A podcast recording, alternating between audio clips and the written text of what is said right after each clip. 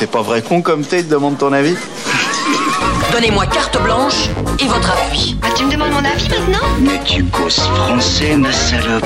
Je ne le cause pas, je le parle. Mais vous m'aviez donné carte blanche. C'est ma raison de plus pour faire attention. Bonsoir, je m'appelle Alexis Roux et cela fait plusieurs années que je n'aime pas 2001, l'Odyssée de l'espace. Alors en général quand je dis ça, le monde se scinde en trois catégories tout de suite. D'abord les cinéphiles les plus passionnés et les plus radicaux, déjà en train d'aiguiser leurs baïonnettes pour me crever les yeux à la première occasion, puis leurs homologues un peu plus nuancés, comprenez ceux qui n'en ont pas grand chose à foutre, et enfin, les malheureux irréductibles, qui comme moi font partie d'une petite minorité pour qui un chef-d'œuvre unanimement reconnu comme tel ne semble pas à la hauteur de sa réputation. Et si vous faites partie de cette dernière catégorie, vous avez sûrement déjà entendu ce genre de phrase, en général prononcée avec une petite pointe d'agacement. Non, mais peut-être que tu l'as mal vu. Sais, des fois on est fatigué, on regarde un film et on passe complètement à côté. Hein. Mais tu l'as vu comment le film d'ailleurs? Parce que faut le voir en salle, hein, sinon ça n'a aucun intérêt. Non mais tu sais quoi? Un jour on retourne le voir ensemble, on en discute après, et tu comprendras pourquoi c'est vachement bien. Bon, même si je ne devrais même pas prendre la peine de me justifier, je vais quand même le faire, ne serait-ce que par honnêteté intellectuelle. Lorsque j'ai vu 2001, c'était à la Cinémathèque française, dans la grande salle Henri Langlois, l'une des meilleures de France. Une projection en pellicule 70 mm, qui plus est, présentée par feu Douglas Trumbull, superviseur des effets spéciaux du film, et génie total dans sa discipline. Autrement dit, j'ai vu le film dans les meilleures conditions possibles, et je ne l'ai vraiment pas aimé. Pire encore, avec le temps, et malgré le talent que je lui reconnais, je ne considère plus Stanley Kubrick comme un immense réalisateur. Oui, je sais, c'est dur, mais c'est comme ça. Puis d'ailleurs, pourquoi c'est dur? Pourquoi ça pique toujours d'entendre quelqu'un dire du mal d'un film ou d'un artiste qu'on adore? Eh bien, si nous réagissons ainsi, c'est en grande partie parce que nous sommes tous même sans le savoir, marqué par le concept de l'objectivité. Preuve en est, cette phrase que nous avons déjà tous prononcée des dizaines de fois autour de la table. J'adore ce film, hein, mais je suis vraiment pas objectif parce que telle ou telle raison. Cette objectivité, c'est elle qui amène certains d'entre nous à croire que quelques films sont tellement grands, tellement beaux, tellement visionnaires que leur statut de chef-d'œuvre devrait être naturellement reconnu par tous. Et par conséquent, que leurs auteurs ne sauraient être considérés autrement que comme des génies absolus.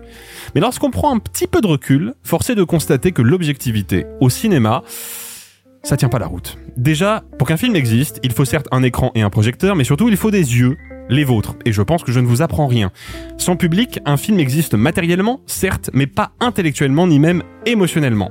De fait, lorsque vous regardez un film, même si vous luttez de toutes vos forces contre vous-même, vous ne pourrez jamais faire autrement que de projeter par-dessus le film lui-même vos propres goûts, votre vision du monde, votre grille de lecture morale, votre bagage théorique, etc.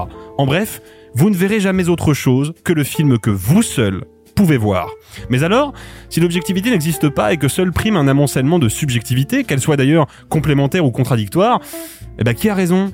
Entre Victor par exemple qui n'accorde pas beaucoup d'intérêt au Miami Vice de Michael Mann et moi qui au contraire le considère comme l'un des plus grands films d'action du 21e siècle, qui dit vrai? Qui prêche la bonne parole? Eh ben réponse personne. Ou tout le monde, ça vous de voir et c'est toute la beauté de la chose. Parce que si j'ai décidé de faire cette carte blanche de cette manière, probablement la plus théorique et la plus rébarbative de toutes, j'en ai bien conscience, c'est parce que je trouve dommage qu'encore aujourd'hui, ce réflexe dogmatique, voire carrément intolérant, continue de s'affirmer dans le public comme dans la critique. Que la difficulté d'accepter un point de vue différent d'une autre persiste, surtout quand le plus grand nombre est d'accord avec nous. Que le débat artistique et esthétique soit encore et toujours une affaire de guerre de chapelle. Or, c'est à mon sens un terrible faux pas culturel que de s'engager consciemment ou non dans cette impasse. Bien sûr, nous avons tous besoin de points d'ancrage intellectuel qui nous rassurent et dans lesquels nous nous reconnaissons. Évidemment, il faut garder la passion chevillée au corps, quand bien même elle nous pousse parfois vers la véhémence ou l'exaltation.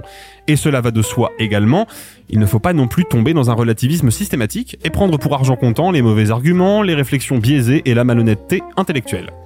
Mais si l'on se confronte à d'autres points de vue que le nôtre, uniquement pour se galvaniser d'avoir raison, ou pour attiser notre colère ou notre mépris, en définitive tout ce qu'on fait, c'est enfiler des œillères. Il me fallait donc rappeler le problème de l'objectivité, sur lequel il y aurait encore beaucoup, beaucoup de choses à dire, pour en venir au fond de ma pensée, qui sera d'ailleurs ma conclusion. Peut-être est-il temps que le débat cinéphile, la vie intellectuelle et analytique du cinéma s'assainisse. Peut-être est-il nécessaire que la critique fasse sauter les quelques barrières qui restent pour se montrer plus inclusive et plus ouverte, entre critiques évidemment, mais aussi et surtout vers le public.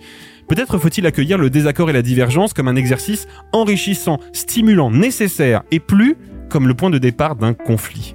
Rappelons que l'époque n'est pas joyeuse pour nous autres cinéphiles qui continuons d'essuyer des accusations d'intolérance et d'élitisme dès lors que l'on assume honnêtement un point de vue différent du plus grand nombre. Et la clé de ce problème est peut-être là.